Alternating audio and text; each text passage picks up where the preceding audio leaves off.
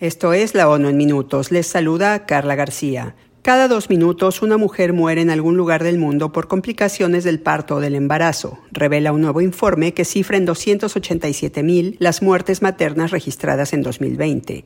El estudio publicado este jueves por la Organización Mundial de la Salud, la OMS, señala que el embarazo sigue siendo una experiencia muy peligrosa para millones de mujeres que carecen de acceso a una atención sanitaria de calidad, con cifras que suponen retrocesos alarmantes en los últimos años, cuando las muertes maternas aumentaron o se estancaron en casi todas las regiones del planeta. Los datos del informe, que abarcan el periodo 2000-2020 y documentan las muertes maternas a nivel nacional, regional y mundial, muestran una reducción de esos decesos en entre 2000 y 2015, pero el avance se frena o incluso se invierte a partir de 2016. Así, la mortalidad materna aumentó un 17% en Europa y América del Norte y un 15% en América Latina y el Caribe entre 2016 y 2020. En el resto del mundo la tasa se estancó. La OMS subrayó la urgencia de garantizar que todas las mujeres y niñas cuenten con servicios de salud antes, durante y después del parto y que puedan ejercer plenamente sus derechos reproductivos.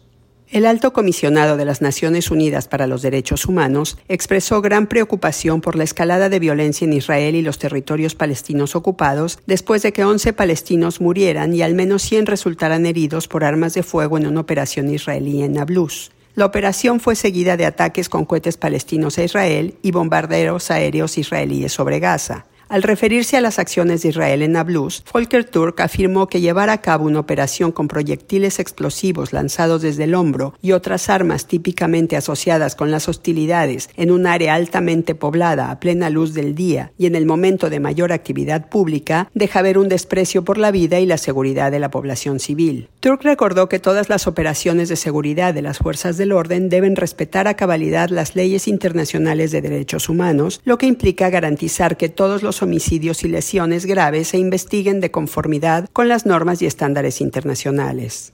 La Organización Mundial de la Salud envió hoy 34 toneladas y medias de medicamentos e insumos quirúrgicos esenciales al noroeste de Siria para ayudar a aliviar las necesidades de la población afectada por el terremoto del 6 de febrero pasado. Los suministros entraron a Siria desde Gaziantep, Turquía, a través de los cruces fronterizos de Bab al-Awa y Bab al-Salama. Esta semana, la OMS entregó también 33 toneladas de equipo médico, medicamentos y tratamientos contra el cólera en un vuelo que llegó a Damasco. Dentro de dos días llegará otro avión con una carga semejante. La agencia de la ONU empezó a llevar ayuda a Siria desde los primeros días que siguieron al terremoto. Hasta el momento ha entregado suministros para 3.700.000 tratamientos, aunque se necesita mucho más que esto dada la magnitud de la tragedia.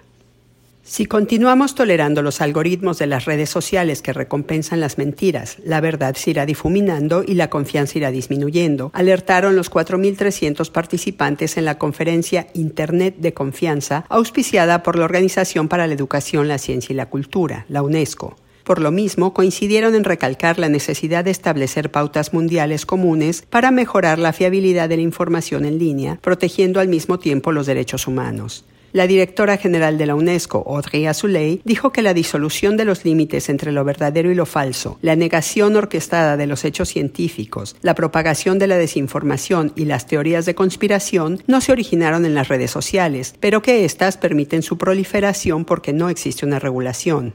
Azuley afirmó que solo tomando las riendas de la actual revolución tecnológica se podrán garantizar los derechos humanos, la libertad de expresión y la democracia. Para que la información siga siendo un bien común, debemos reflexionar y actuar juntos ahora, apuntó. Y hasta aquí la ONU en minutos. Les habló Carla García.